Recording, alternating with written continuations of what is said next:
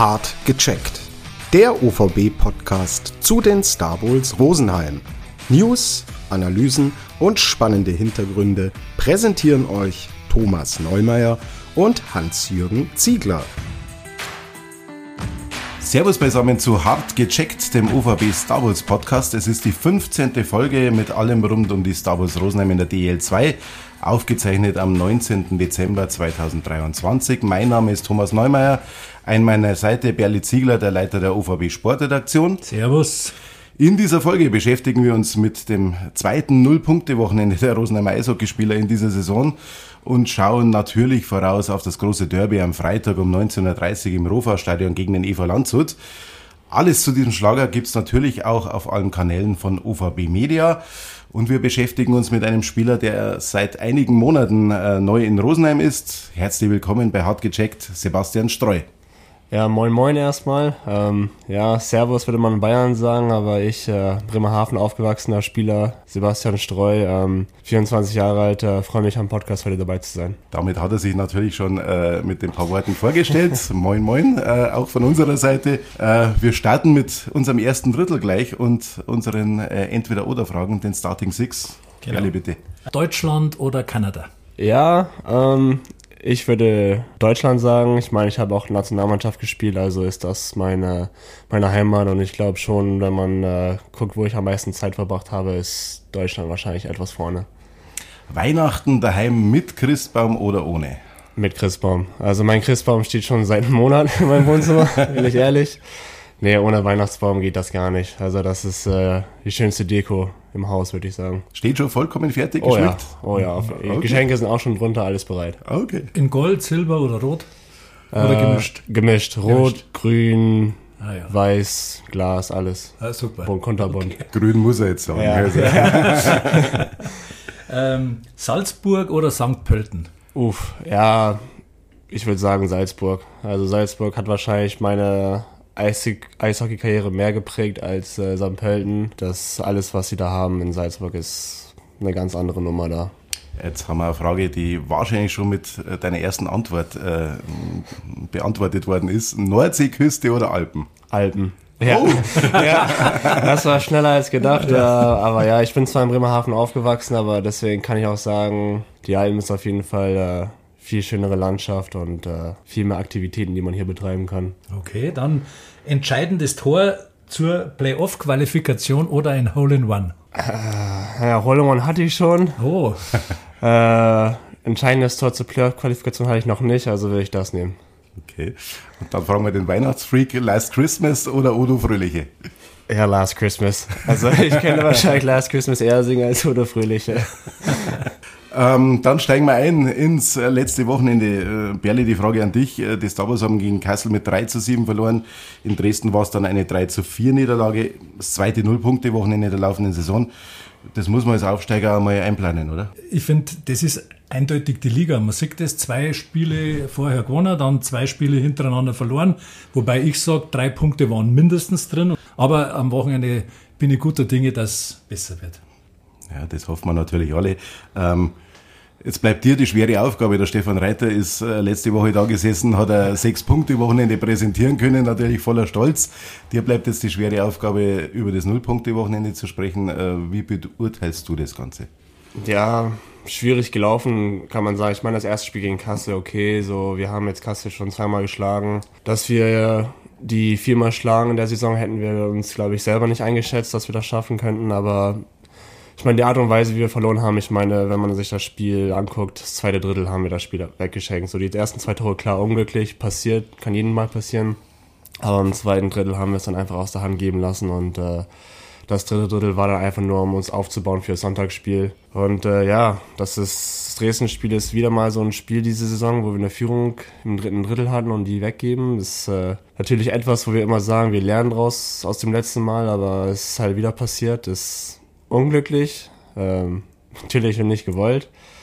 Ähm, Eishockey passiert nun mal manchmal und äh, wie gesagt, wir müssen einfach das draus nehmen, worum, wovon wir lernen können und äh, mal den ersten Derby-Sieg zu Hause am Freitag holen. Du hast das gerade vorher erwähnt, gegen Kassel schon zweimal gewonnen. Äh, da hat man schon gemerkt bei den Jungs, äh, also bei den Kasselaner, dass die die Schnauze voll hatten. Die waren richtig auf, heiß auf euch. Ja, auf jeden Fall. Ich meine, die haben ja auch den Druck aufzusteigen und äh, wir sind die Aufsteiger. Also wir wussten auch vor dem Spiel so, wir haben nichts zu verlieren gegen die. Wir spielen einfach unser Spiel und äh, ja, die haben auf jeden Fall äh, mit Desperation gespielt und man hat denen anerkannt, wenn wir heute verlieren, dann sieht es nicht so gut aus. Und brennt der Baum. Dann brennt der Baum, ja. Ja, die hatten äh, wirklich ein bisschen Schaum vor dem Mund. Äh, mir wäre es wünschenswert gewesen, wenn es ihr das auch ein bisschen gehabt hätte. Ja. Aber äh, ja, es, es ist dann 0 zu 2 gestanden, dann hat man natürlich noch ein paar Chancen gehabt, äh, war noch mal ein bisschen dran. Und äh, dann ist, glaube ich, innerhalb von sechseinhalb Minuten äh, an vier Gegentore gefallen, dann steht es 0-6. Ja. Was passiert denn dann in der Kabine? Ja, in der Kabine sitzt man erstmal da und denkt drüber nach, was gerade passiert. Weil das ist auch recht viel schnell passiert. Auf der Bank kriegt man das nicht auch immer so viel mit, weil man ist im Spiel drinne und äh, ja, deswegen, wir haben im zweiten Drittel schon gesagt, so ja, okay, komm, so sechs Tore sind, sind ist es wirklich machbar? Naja, mal gucken wir spielen einfach unser Spiel jetzt im dritten Drittel und äh, benutzen das, um uns aufzubauen für das Sonntagsspiel, weil ich meine, man will halt nicht, dass das Spiel 7 oder 8-0 wird, sondern einfach sagt, komm, wir gewinnen dieses Drittel und das wird ein positiver Schub für das Sonntagsspiel mhm. sein. Mhm. Ihr habt eigentlich gut angefangen am Sonntag, äh, wie du vorher gesagt hast, 2 zu 1 geführt und eigentlich das Spiel im Griff gehabt. Ähm, aber sechs Tore erzielt ist okay. Aber elf Gegentore ist halt einfach ja. zu viel. ja, eindeutig, das ist ja. viel zu viel. Aber wir fangen im dritten Drittel an. Wir sind wieder die ersten fünfeinhalb Minuten in Unterzahl. Ja. Ich meine, ich schieb, wir schieben gar keine Schuld auf einzelne Spieler, die Strafen machen. Auch nicht auf die Schiedsrichter. Das ist unser eigenes Ding. Und äh, ja, man sieht so einer wie der Manuel Strodel, der sich da sich opfert für die Unterzahl und äh, es geht trotzdem einer rein, das ist natürlich umso ärgerlicher. Dann verlierst du erstens einen guten Spieler, der auch in Unterzahl viel zu bieten hat und dann kassierst du halt noch ein Tor darauf hin. Das ist halt schon ein Schlag ins Herz, sag ich mal. Und äh, mhm. ja. Ich habe das gesehen am Fernseher ähm, mit Manuel Strodel. Wie geht's dem eigentlich? Hat er trainiert oder? Ähm, ich glaube, also ich hoffe, dem geht soweit gut. Ja, ich kann bis jetzt noch nicht sagen, was. Also ich wusste, ich weiß, dass er gestern äh, einen Arztbesuch hatte, mhm. um zu gucken, was mhm. da alles, äh, wie es alles aussieht. Und ich habe ja. keine Nachrichten gehört, also hoffe ich mal, dass es okay. dann positiv sein soll. Aber es war schon äh, hart. Also ja. zweimal hintereinander in ja. kürzester Zeit brutal. Genau, auf die gleiche Stelle. Und sogar wenn es eine Knochenprellung ist, ich meine, sowas tut ja meistens mehr weh als ein Bruch. Richtig. Also, genau. Was weh tut, dass ihr natürlich die Führung hergeschenkt habt. Ja, das tut ähm, so weh äh, waren es die Kleinigkeiten wieder mal. Ja, wir reden jedes Spiel auch mit Yari drüber nach. Das sind immer die Kleinigkeiten, die uns fehlen, weil ich meine, die Qualität haben wir. Wir zeigen es Spiel für Spiel, dass wir Tore schießen können, dass wir gut verteidigen können. Aber dann haben wir von 60 Minuten mal diese 30 Sekunden, 40 Sekunden, die uns einfach manchmal Tore kosten. Und äh, ich meine, Eishockey ist ein Spiel von Kleinigkeiten und kleinen Momenten und das kann halt auch manchmal ein Spiel kosten, wie man am Sonntag gelernt hat und leiderweise auch andere Spiele schon. Mhm, schon mehrfach, ja. ja. Ja, genau. Du hast ja in der Saison praktisch gefühlt schon mit jedem zusammengespielt. Jetzt hast du die zwei Kontingentspieler, den Reed Duke und den Christo Dero. Wie ist denn die Abstimmung so mit beiden? Wie klappt das? Also wir sehen ja, dass es gut klappt, aber mhm. für dich selber das Gefühl? Ja, mega. Also auf persönlicher Basis richtig gut. Also wir verstehen uns alle richtig gut, ich, ich glaube, es hilft auch, dass ich auch, also zum Teil Kanadier bin und ja. wir, können, wir unterhalten uns ja auch in Englisch. Und äh, ich hatte mehr oder weniger die Aufgabe von den zwei, die hier einzuintegrieren, in Rosenheim und in Deutschland allgemein. Und äh, ich glaube, das hat auch geholfen, dass unsere Beziehung gewachsen ist, weil ich war mehr oder weniger deren Anspruchsperson. Wenn ich habe den, den Handyvertrag gezeigt, wo mhm. die wo die gut essen gehen können und äh, alles drum und dran mitgeholfen. Aber auf dem Eis, ich meine, ja, wir verstehen uns mittlerweile fast blind und ich finde, das ist gut, wenn man mit einer Reihe länger zusammenspielt. Man sieht es ja auch in den anderen Reihen, dass es da jetzt langsam auch richtig gut klappt und äh, funktioniert auch unsere Überzahl, sieht man mhm. auch. Am Anfang war es ja immer, oh, wer kommt da, wer kommt hier hin und dann ja. hat es nicht funktioniert. Aber jetzt haben wir, glaube ich, schon seit über zwei Wochen immer die gleichen gehabt. Und man sieht auch, ich glaube, wir haben jetzt in den letzten vier Spielen mindestens einmal immer getroffen. Genau.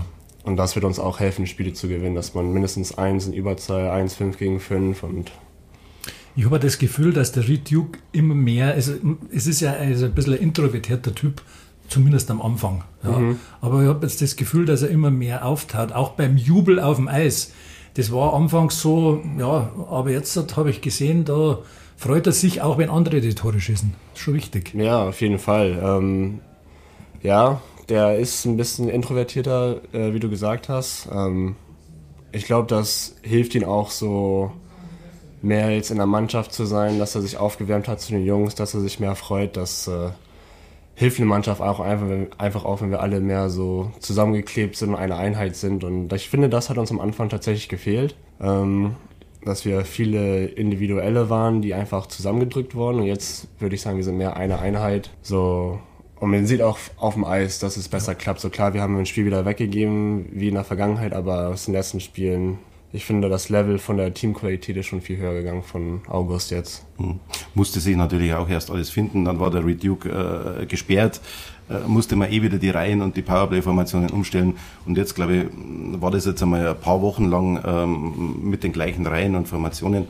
Das sieht man dann auch ja. Der Jari sagt es ja selber. Der Jari sagt, wir sind einfach jetzt enger zusammen. Das ja. merkt man, also da passt kein Blatt Papier dazwischen. Also das ja. ist okay. Das passt ja. auf alle Fälle. Man sieht es auch als Zuschauer, ist schon so. Ja, ja. auf jeden Fall. Ich meine, das, ich meine, das kommt auch davon, dass wir uns nicht so gut kannten und man, wir sind einfach Menschen. Jeder Mensch macht sich ein Bild von einem anderen Mensch, den er nicht kennt, oder macht vielleicht so, so Bilder, wie er den Typen einschätzt und Vielleicht hat das einem einen oder anderen nicht gepasst, aber wenn man einen erst wirklich kennenlernt, dann merkt man, ja, der ist in Ordnung. Ja. Und ich finde, wir haben uns jetzt alle richtig gut zusammengefunden und das ist echt wie eine Familie jetzt. Jetzt mache ich gleich einen kleinen Vorgriff aufs zweite Drittel. Welch ein Bild glaubst du, hat man von dir, wenn man dich kennenlernt? äh, oh, weiß ich nicht. Äh, also ich hoffe nicht, dass das Bild von mir ist, dass ich mit zwei Kontingentspielern spielen darf und dass sie denken, dass ich von denen viel profitiere. Also natürlich profitiere ich von denen auch, aber ich würde sagen, ich habe auch viel damit zu tun, was da auf dem Eis passiert. Ja, ich hoffe, das Bild von mir ist, dass ich noch ein junger, freudiger Spieler bin, der viel Energie auf dem Eis bringt. Ohne Zweifel ist das auch so. Wunderbar, dann gehen wir gleich mal in das zweite Drittel, wo es ein bisschen persönlicher wird, wo es ja. um dich geht, um deine Eishockey-Karriere. Jetzt frage ich aber auch zuerst einmal, ähm, Sebi, äh, Sepp, äh, der Jari sagt im, in der Pressekonferenz oft einmal Seppi-Streu. Ja, ja äh, Sebi. Sebi. Sebi ist mein Name, ich meine, die Kanadier nennen mich Strui. Ähm, ja. Aber ich glaube, äh, für Jari, vielleicht ist das von den Finnischen her, weil das Seppi, ich glaube, das ist in Bayern ein Spitzname für Josef, oder nicht? Genau, richtig. Ja. du kennst dich aus. Ja, da haben wir da Volli schon erzählt, weil die machen sich darüber ein bisschen lustig, dass ich Seppi genannt werde, aber okay. ich glaube, das, das, das ist einfach dieser diese Verlust in der Translation von dem Finnischen ins Deutsche und das ganze Englische drum und dran. Ja. Aber Sebi ist mein richtiger Spitzname, ja. Okay, und Streu oder Strü? Ja, Streu. Also die, die Herkunft von ganz früher ist Deutschland, also ist Streu auch der, ja. der deutsche Name. Ja. Gut, dann haben wir zu Beginn äh, schon wieder was Traditionelles. Wir geben dir ein paar Sätze vor, die du bitte vervollständigen sollst. äh, ich fange mal an. Das Fitnesstraining mit meiner Mutter war. Schön. Jetzt mal ehrlich. ja, es ist anstrengend. Ja. Also auch was körperlich und mental betrifft, weil ich meine, geh mal ins Fitnessstudio und lass dich von deiner Mutter motivieren, dass du jetzt da mehr drückst oder mehr Energie gibst, weil ist halt deine Mutter, ne? So, zum Beispiel auf dem Eis, so, wenn der Jahre dich anschreit, dann denkst du, okay, jetzt geht's los. Aber wenn das die Mutter ist, denkst du, ja, okay, komm mal, so, chill mal. Aber ja, es ist anstrengend, weil man muss sich natürlich auch selber antreiben, dass man da Gas gibt, weil ich meine, letztendlich ist man auch professionell und man muss das einfach durchziehen, aber es, es macht Spaß. Mhm, zur Erklärung, die Mama ist ausgebildete Fitnesstrainerin. Ja, genau. Ja, ja. Gut, dann, wenn ein Verteidiger die Scheibe aus dem eigenen Drittel schlägt, dann. Ja, dann. Äh, sollte man besser den Kopf einziehen. Ja, lieber Kopf einziehen oder einfach weggucken. Ja, das war ein ganz unglücklicher Moment. Ich habe, ja. also, ich sollte ja als nächstes aufs Eis gehen. Deswegen, ich saß ja nicht mal. Ich stand ja schon auf der Bank bereit ja. zu gehen. Und dann äh, bespricht man sich dann mit seinen Teamkollegen, wer für wen geht. Und dann habe ich quasi rüber zum Luki geguckt und ich sage, okay, ich wechsle für den CJ. Und dann genau in dem Moment, wo ich wieder aufs Spielfeld gucke, hat es halt schon eingeschlagen und dann, ja, the rest is history. Hat heftig eingeschlagen, aber war Glück im Unglück dann. Ja, auf jeden Fall Glück ja. im Unglück. Ich meine auch, äh, äh, was da in den Medien geschrieben wurde von drei Monaten. Also ich, es sah schlimmer aus, als es wirklich Das war. war so die erste Vermutung, ja. Ja, Genau. weil man, ich meine, es hätte auch Kieferbruch oder Jochbeinbruch sein können. Ja. Und äh, ja, es hat irgendwie mich an der perfekten Stelle getroffen, dass es mich erstens ausgenockt hat und zweitens halt nichts gebrochen hat. Ja. Also ehrlich gesagt, drei Zähne leicht angeschlagen und sonst gar nichts. Okay. Also Ja. echt richtig Glück gehabt. Also nicht mal, nicht mal lange Suppe essen. Nee, ich habe da echt drei, vier Tage Kartoffelpüree und Suppe gegessen und danach kann ich schon das erste Stück Fleisch kauen. Okay. Äh, nächste Frage oder nächster Satz zu vollenden. Ich bin ein Fan von Disney on Ice, weil. Weil meine Schwester die Elsa-Prinzessin war. Die Elsa-Prinzessin. Ja, Ah, meine okay. Schwester war die äh, letzten sechs Jahre bei Disney und da war sie auch tatsächlich die Hauptfigur bei Elsa. Also die, die Tour war Disney on Ice Frozen und die haben ja sämtliche Sendungen gemacht, aber die Hauptszene war Frozen und sie war dann die Elsa. Ja, Respekt. Respekt. Deswegen das nächste, meine Schwester Sydney heißt sie, oder? Ja, genau. Läuft besser Schlittschuh als ich, weil. Weil das nicht stimmt. Ich, nee, äh, man, man, man weiß ja, Ja. dass die Eiskunstläufer bessere Eisläufer sind als Eishockeyspieler. Ähm, ich kann auch sagen, dass ich was von der gelernt habe. Ich meine, wir waren als Kinder auch immer zusammen auf dem Eis, ob es in Kanada war oder mit meinem Papa und meiner Schwester in Bremerhaven damals. Ich meine, man sieht auch die besten Eisläufer in der NHL, die, die lernen das ja auch von den Eiskunstläufern, den Style. Und äh, ich finde, ich kann davon profitieren. Aber ich würde sagen, jetzt mittlerweile, wenn wir jetzt ein Rennen machen würden, glaube ich, wäre ich vorne. Okay. Und die letzte, der letzte Satz zum Vervollständigen. Eigentlich sollte ich gar nicht Sebastian heißen, weil. Krass, dass ihr sowas weiß. ja, meine, Alles in einem Interview gesehen. ja, ähm, ja, meine Schwester, äh, die war Riesenfan von äh, Kleine Meerjungfrau. Und äh, da gab es einen gelb-blauen Fisch, der hieß Flounder. Ich weiß nicht, wie der auf Deutsch hieß, weil wir kennen den natürlich nur auf Englisch. Ja. Und äh, das war ihre Lieblingsfigur und äh, die wollte unbedingt, dass ich Flounder heißen sollte. Ähm, ja, meine Eltern fanden das zum Glück nicht so toll und kamen dann mit der Idee, komm, wir nennen ihn Sebastian, weil so ich heiße ja auch die Krabbe, äh, die Krabbe aus dem Film und dann hast du ja trotzdem noch einen Namen aus dem Film, aber Hauptsache nicht Ah, okay. Flounder. Und du bist mit Sebastian zufrieden. Ja, ich bin mit Sebastian sehr gut, zufrieden. sehr gut. Gut, dann schauen wir auf deine Karriere und äh, ja, da kommt man natürlich nicht drum herum, dass man über deinen Vater auch spricht. Äh, Craig ist 1992 als Profi aus Kanada nach Europa gewechselt, nach einem Jahr Holland, dann nach Deutschland und ist äh, Gott sei Dank, äh, weil sonst hätten wir die nicht in Rosenheim dort geblieben. Ähm, du bist ja quasi in der Eishalle mit aufgewachsen und ins Eishockey reingeboren, oder? Ja, auf jeden Fall. Ich meine, äh, ohne Eishockey wüsste ich jetzt auch nicht, was ich großartig machen würde. ich meine, schon seit klein an war ich immer in der Eishalle mh, mit meinem Papa oder beim Eishockeyspiel gucken oder ich. Also meine Eltern haben mir erzählt, ich konnte Schlittschuh laufen, bevor ich laufen konnte. Ob das so stimmt, weiß ich nicht, aber mein Papa hat mich auf jeden Fall schon auf Schlittschuh über ein Eis geschoben, bevor ich gehen konnte. Das stimmt auf jeden Fall und äh, ich gehöre einfach in der Eishalle. Ich verbringe auch fast mehr Zeit hier als zu Hause, würde ich sagen. Und ja, ich fühle mich einfach wohl hier. Das ist ja mein zweites Zuhause. Ja. Zum Verständnis jetzt nochmal, ähm, Deutschland, Kanada, dein Großvater ist, glaube ich, in den 50er Jahren aus Deutschland ausgewandert nach Richtig. Kanada. Das ist richtig so. Ja, Oder? richtig. Weißt du da mehr davon oder, oder wie das, wohin das ge- gegangen ist? Ja, also das ist ja das Lustige. Ähm, unser Weg von meinem Vater und mir ist ja irgendwann zurück nach Bremerhaven. Also wir sind ja irgendwann nach Bremerhaven wieder zurückgezogen und äh, da hat es eigentlich alles angefangen für meinen Opa. Ah, ja. Der war ja damals, also im jetzigen Polen ist er geboren. Das war ja damals noch äh, Deutschland und äh, dann im Krieg ähm, sind äh, er und seine Brüder geflüchtet nach Nordamerika. Und äh, die haben sich dann auch auf den Weg nach Bremerhaven gemacht und haben sich da auf dem Weg dahin teilweise in Scheunen versteckt äh, von den Soldaten. Und äh, in Bremerhaven sogar in jemandem in der Gartenhütte sich versteckt. Und äh, lustige Geschichte, der hat uns dann in Bremerhaven, war was vor 15 Jahren gewesen sein, hat uns besucht. Und wir sind eine Straße entlang gelaufen, einfach normaler Spaziergang gemacht und der so, hey, ich, dieses Haus kommt mir bekannt vor. Ich so, ich gehe mal, also mein Opa ist ein sehr offener Mensch, genauso wie mein Papa, also ich gehe mal klingeln. Und meine Oma und meine Mama einfach so, boah, nee, haben sich hinterm Gebüsch versteckt, weil das war halt peinlich. Und dann klingelt einfach an der Tür so, hey, so ich, ich bin Hart Strew. Ich äh, war hier vor, ich kann jetzt keine genaue Zahl sagen, vor mehreren Jahren hier und ich habe mich bei euch in der Gartenhütte versteckt. Ist, äh, aber der hat auf jeden Fall nach der Person gefragt, die Ja. damals auch da war. Die so, ja, die, die wohnt nebenan. Ach so. Und tatsächlich kam sie raus und sie konnte sich an meinen Opa erinnern, als er sich damals da in der Gartenhütte versteckt hatte. Und ja, die sind dann vom Bremerhaven mit einem Boot äh, rübergesegelt. Und äh, Wahnsinn. ja, Tolle, tolle Geschichte. Ja. Ja, ja. Sensationell. Ähm, du bist geboren in Neuwied. Äh, das war auch eine Station, äh, die dein Vater als Eishockey-Profi äh, begleitet hat. Ähm, kurz danach seid ihr dann nach Bremerhaven gezogen. In Neuwied war, glaube ich, ein halbes Jahr. Ja. Und dann seid ihr nach Bremerhaven.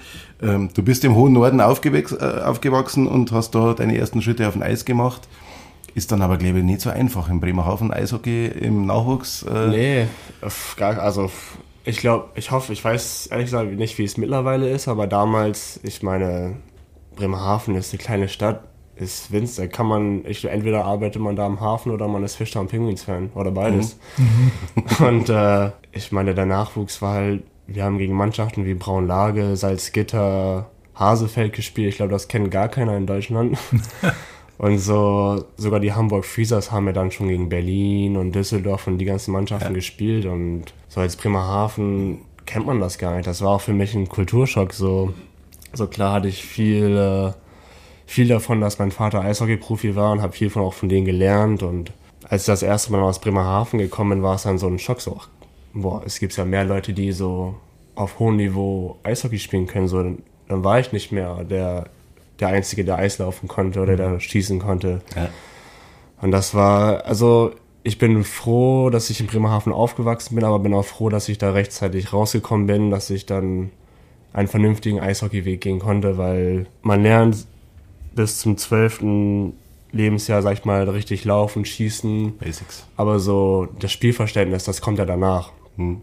Und das wäre da, das hätte man da nicht weitermachen können. Ja, da bist du dann 2013 äh, nach Österreich mit deinem, äh, mit, also mit der Familie. Der Papa ist Trainer geworden äh, in der Hockey Akademie in St. Pölten. Und für dich war das äh, ein großer Einschnitt und auch, du hast das gesagt, genau der richtige Entwicklungsschritt. Warum Ja. war das so? Das Niveau war einfach riesig und ich war auch echt überrascht, dass Österreich auch so eine gute Qualität an U15, U16 Ligen hatte. Aber die haben auch viel, die spielt halt viel in der tschechischen Liga auch, slowakischen Liga, weil das alles halt direkt da, da ist. Und äh, ja, das hat mir echt viel geholfen und äh, habe mich da echt viel weiterentwickelt, auch weil mein Papa halt Trainer war und äh, der ist ein sehr intelligenter Trainer und ich finde, der hat auch schon sehr vielen Spielern weitergeholfen auf seinen Weg und äh, hat natürlich auch perfekt gepasst, dass in der Zeit auch Red Bull Akademie dann viel größer geworden ist und dass ich dann den Sprung dahin machen konnte. Und ja, Dein Papa hat einmal über die Zeit gesagt, äh, die Familie hat es nicht leicht, man zieht um, Schulen werden gewechselt. In diesem Umfeld aufzuwachsen, hat unsere Kinder aber stärker und kontaktfreudiger gemacht. Äh, Ja, ja. Zustimmung, oder? Ja, auf jeden Fall. Ich meine, viele Leute, also vor allem auch in Deutschland, wachsen ja irgendwo auf und bleiben da für den Rest ihres Lebens.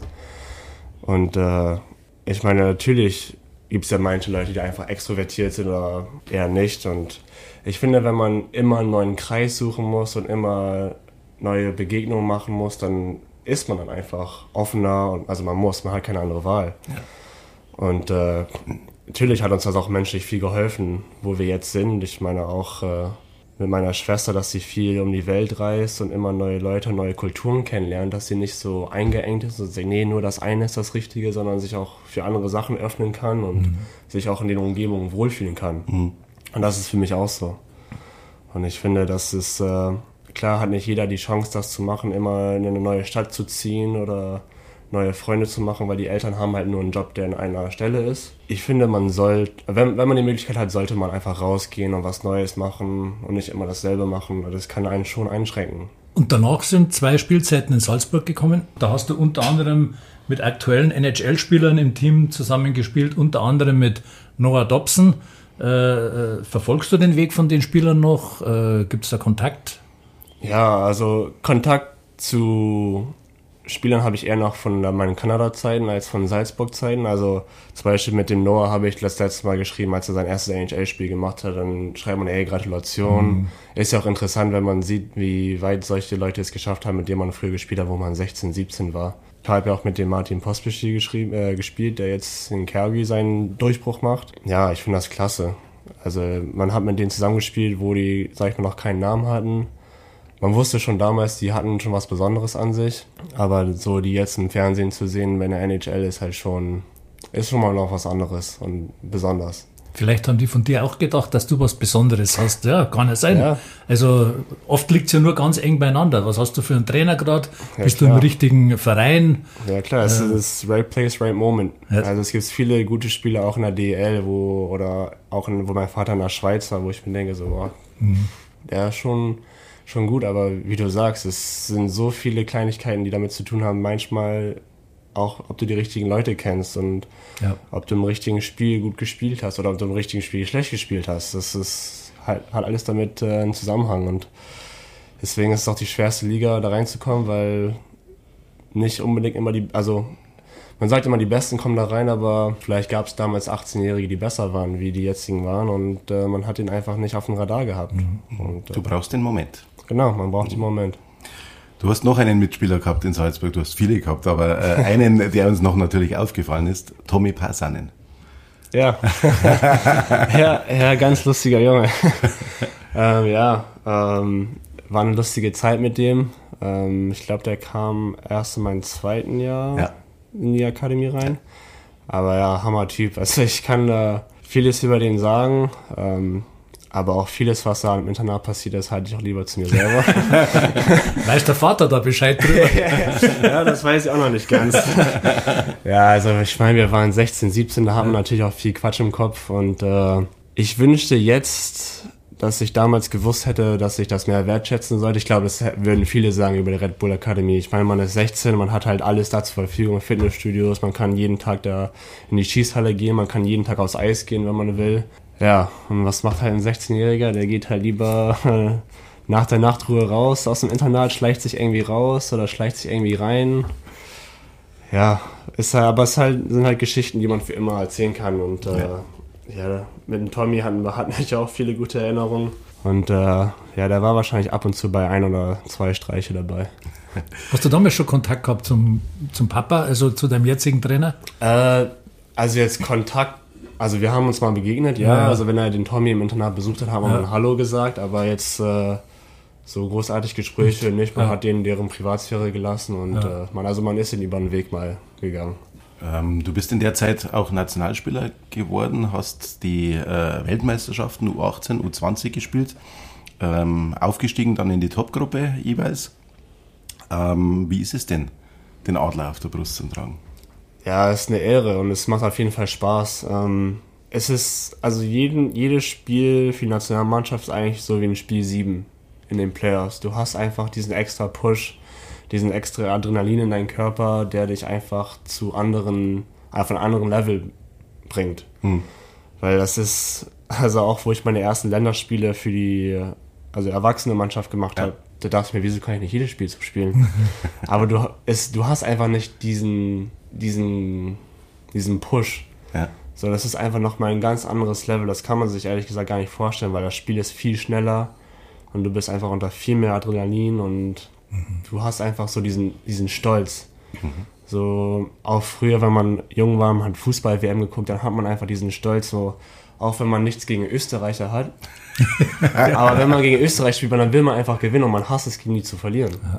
Und das ist genauso, wenn man spielt. So, so klar hasst man das auch in der regulären Saison zu, zu verlieren, aber man sagt ja, okay, komm, wir haben noch drei Punkte Vorsprung auf die, so dann ist halt so, dann haben wir halt verloren. Aber so, du spielst halt einmal Länderspiel K.O. Mhm. und dann sagst du, boah, nee, wir können heute nicht verlieren.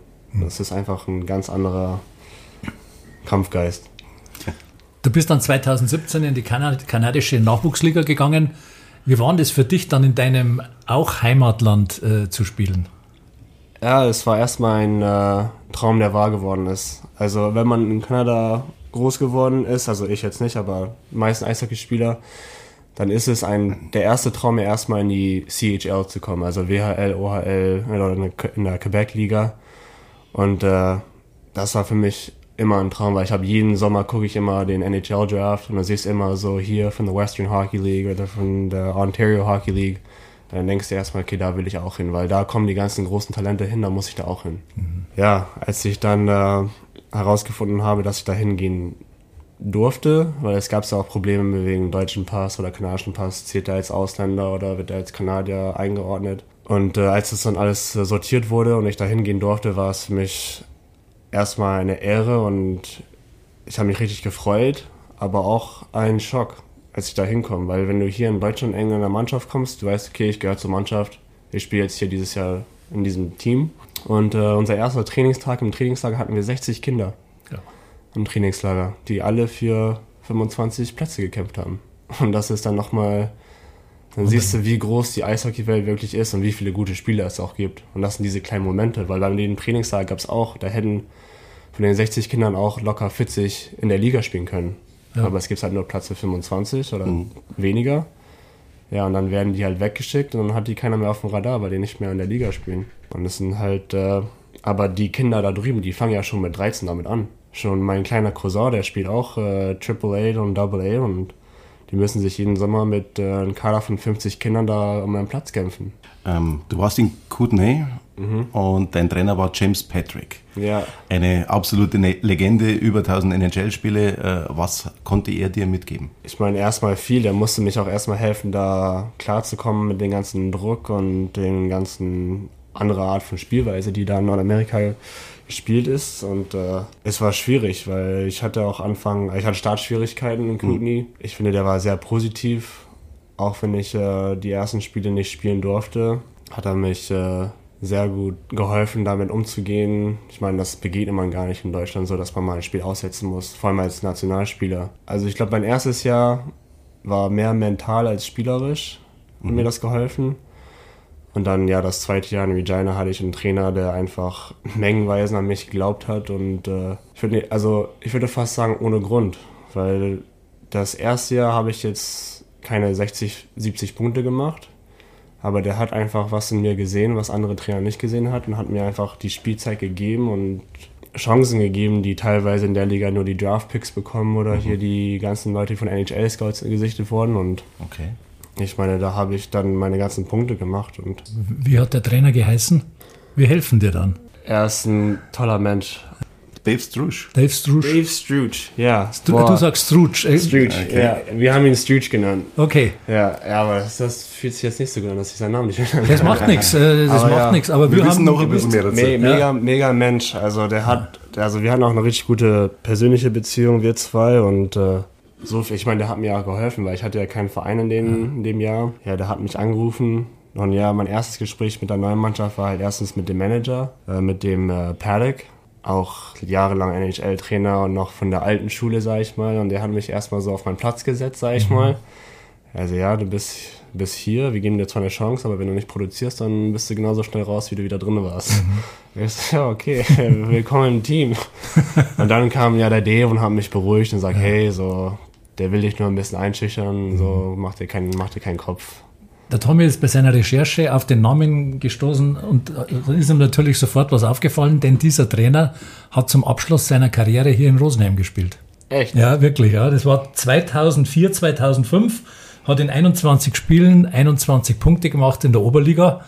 Und wenn du vielleicht mal mit ihm telefonierst, dann sagst du ihm, du spielst jetzt hier, wo er gespielt hat. Wow, ja, ja. kleine Welt. Kleine Welt, ja. Und ein sehr guter Spieler, gell? Ähm, für mich ein technisch ganz hervorragender ja. Spieler und vor allem, ähm, und da kommen wir vielleicht später noch dazu, sehr, sehr gut am Bullypunkt. Ja.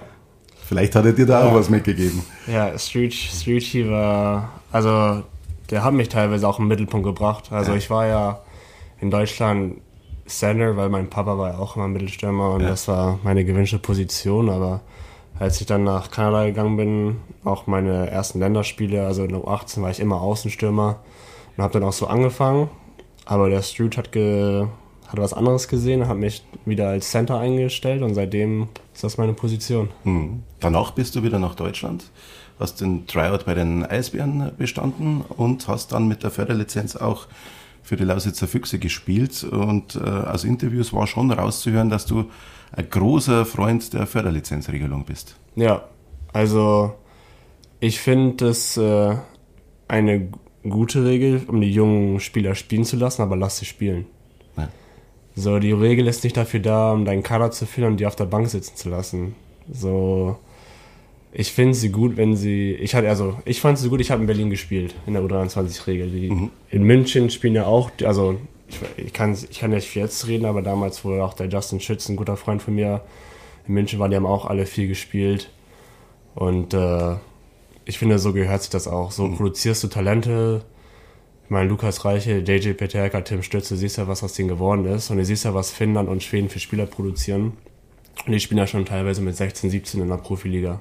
Aber du musst sie spielen lassen und nicht nur auf dem Spielbericht stehen und dass sie vielleicht für vier Minuten irgendwo. Ja, du musst sie spielen lassen und äh, ja, ich verstehe auch, dass äh, die Ausländer die, die Liga viel Qualität schenken. Aber wenn du die jungen Spieler spielen lässt und die ausbildest, dann können die die auch ersetzen. Also ich ab, also Ausländer gehören in der Liga, ja. Zehn Ausländer oder neun Ausländer, die spielen dürfen, das ist schon viel. Wenn du überlegst, du hast drei U23 Spieler, hast du neun Ausländer, wie viel Platz hast du da für einen Deutschen, der jetzt aus der U23-Regel kommt? Ja. ja. Weil dann hast du halt die Spieler, die aus der U23-Regel kommen und finden keinen Fuß. Und dann war die U23-Regel auch. Das sind ja die wichtigen Jahre, wo du nochmal lernen musst und den nächsten Schritt machen musst und dann hast du kaum Spielpraxis. Ja. Also von daher absolut pro Förderlizenz. Ja. Du hast es gerade äh, gesagt, du hast in Berlin gespielt und bist zweimal deutscher Meister geworden mit Berlin. Was war der schönere Titel? Ja, äh, der schönere Titel. Also es waren beide natürlich äh, absolut verrückt. Ähm, natürlich das im Corona-Jahr würde wahrscheinlich ich auf der meiner Favorit, also auch mein erster Meistertitel natürlich. Ähm, klar, so das, das, zweite Jahr war auch schön, aber bei beiden Meistertiteln äh, stand dein Vater als Assistenztrainer äh, hinter der Bande. Ähm, er hat selbst einmal gesagt, äh, es ist kein normaler Zustand, äh, den eigenen Sohn auf der Spielerbank zu haben. Äh, Sebastian genießt hier keine Vorteile. Äh, war er strenger als ja, klar. Also mein Papa war immer mein, äh, mein größter Kritiker. Ähm, aber ich finde, nur so hat es auch in Berlin funktioniert. Mhm. Ähm, das war ja die erste Frage, als ich auch da unterschrieben hatte, so, ist das okay für dich, dass dein Papa Trainer ist? Ich so, so ja, das ist nicht das erste Mal und äh, es ist eine professionelle Beziehung zwischen uns. So in der Halle ist er mein Trainer und zu Hause ist er wieder mein Papa. Aber ich finde, das haben wir zwei richtig gut geregelt und äh, ich finde, hätte ich da auch Vorteile bekommen, hätte ich das nicht so anerkannt, wie ich das jetzt anerkennen würde, die Meisterschaften und dass mhm. ich in Berlin spielen durfte. Weil, äh, ich meine, man hört das ja auch viel in den Medien, dass hier der Papa ist ja der Trainer und alles, aber wenn man die Spieler selber fragt, die da waren und alle, die mit der Mannschaft auch was zu tun haben, die würden ja auch was anderes erzählen. Ja. Ähm, auch die Ausländer da. Ich meine, Simone Dupre auch nicht der, nicht der hellste, aber mega Typ. ähm, wir haben nach der zweiten Meisterschaft natürlich, macht man da Bilder mit der Familie und ich natürlich mit meinem Vater, weil das kann man auch nicht sein, dass man mit seinem Vater eine Meisterschaft gewinnt. Haben wir Fotos mit der Trophäe gemacht und der, der guckte mich nur an mit einem schüttelnden Kopf. Ich so, Junge, wieso machst du Fotos mit dem Trainer? ich, ich so, ja, das ist mein Vater. also wir haben schon äh, gut, gut in der Kabine gehalten, dass wir jetzt nicht äh, da Vater-Sohn-Gespräche führen in der Halle und äh, ich finde, das gehörte sich auch. Okay. Und äh, Interessant. Ja, waren tolle drei Jahre. Also ich glaube, wir müssen den Sebastian noch ein zweites Mal einladen, weil ja, ja, wir, hätten so noch so viel, Themen. weil wir müssen aufpassen, dass die, die Podcast-Folge nicht zu lang wird. Aber jetzt zum Abschluss vielleicht vom, vom, ja. vom zweiten Drittel. Ähm, es hat am äh, Sonntag, am Sonntag war es, oder? Am Sonntag war es. Am Sonntag war äh, äh Goalie Fight Tobias äh, Anschitschka als junger Torhüter gegen den Nürnberger Niklas Treutle. Hast du das gesehen? Ja, auf jeden Fall. du hast ja mit ihm bei, in Berlin zusammengespielt. ja, ja der, hat, der hat auch direkt eine Nachricht von mir bekommen. ähm, ja. Er, hat, er hat ein bisschen eingesteckt. Ja, das, das schon, aber mega, mega Ding. Also ja. erstmal Respekt, dass er es gemacht hat. Ich meine, ich äh, stelle mir auch manchmal vor, wie ich in einem Kampf wäre, aber ich kann es mir ehrlich gesagt nicht vorstellen. ähm, ja, Tobi.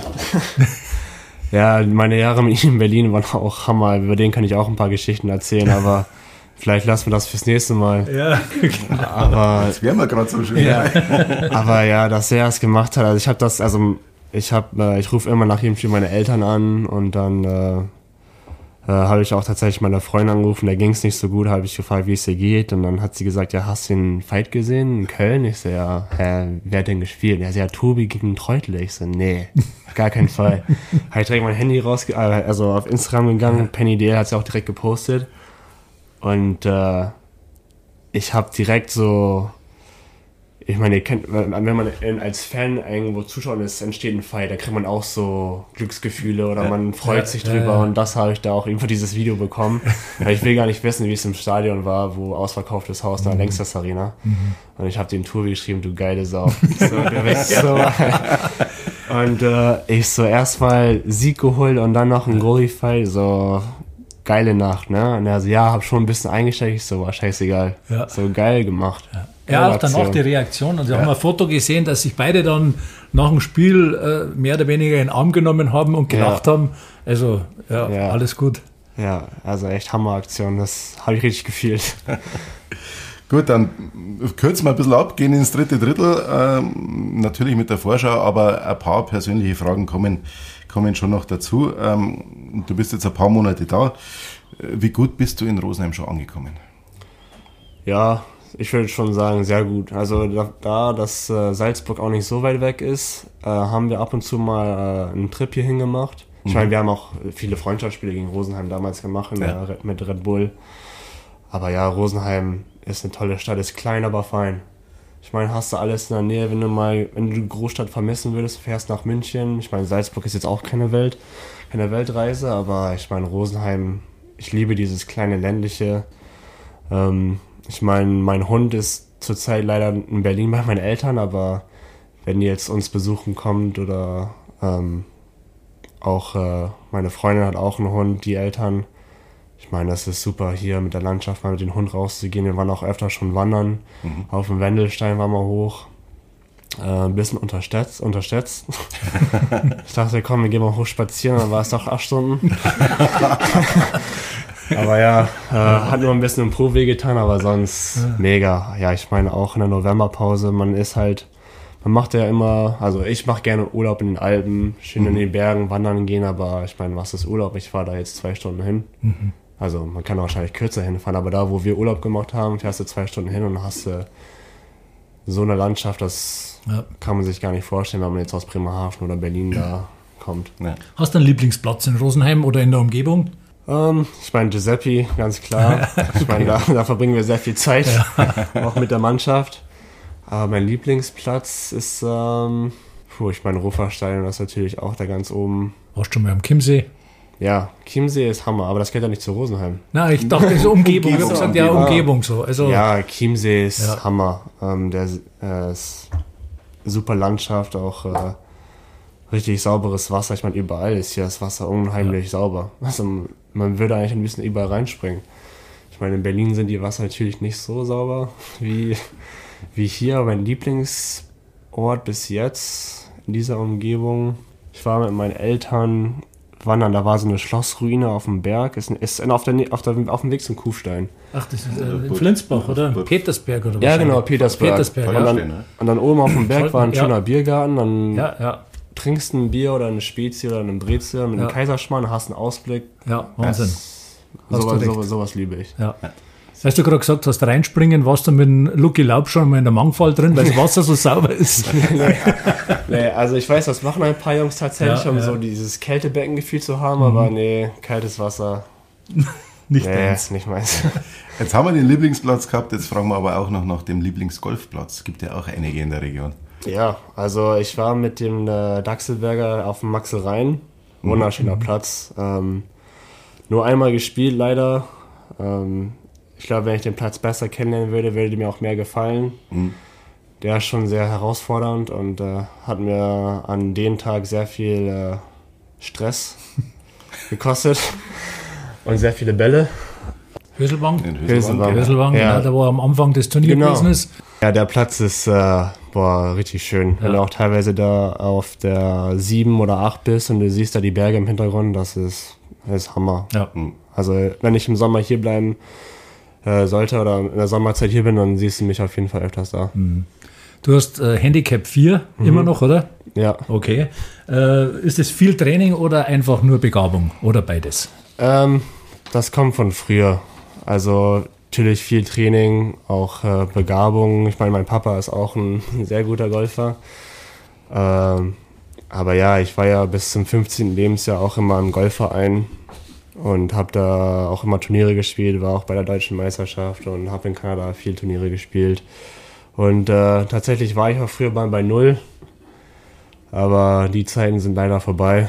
Hoffentlich kommen sie mal wieder. Mhm. Ich meine, die letzten Jahre auch mit Corona war es schwierig, immer im Sommer viel zu golfen und aber jetzt ist es mein Ziel, wieder da mal auf Null zu kommen, weil es ist auch sehr frustrierend, wenn man da weiß, was man mal früher konnte und jetzt funktioniert es nicht so und äh, ja, ich meine, Golf ist eh so eine Liebe- und Hassbeziehung. Mhm. Ich glaube, bei jedem.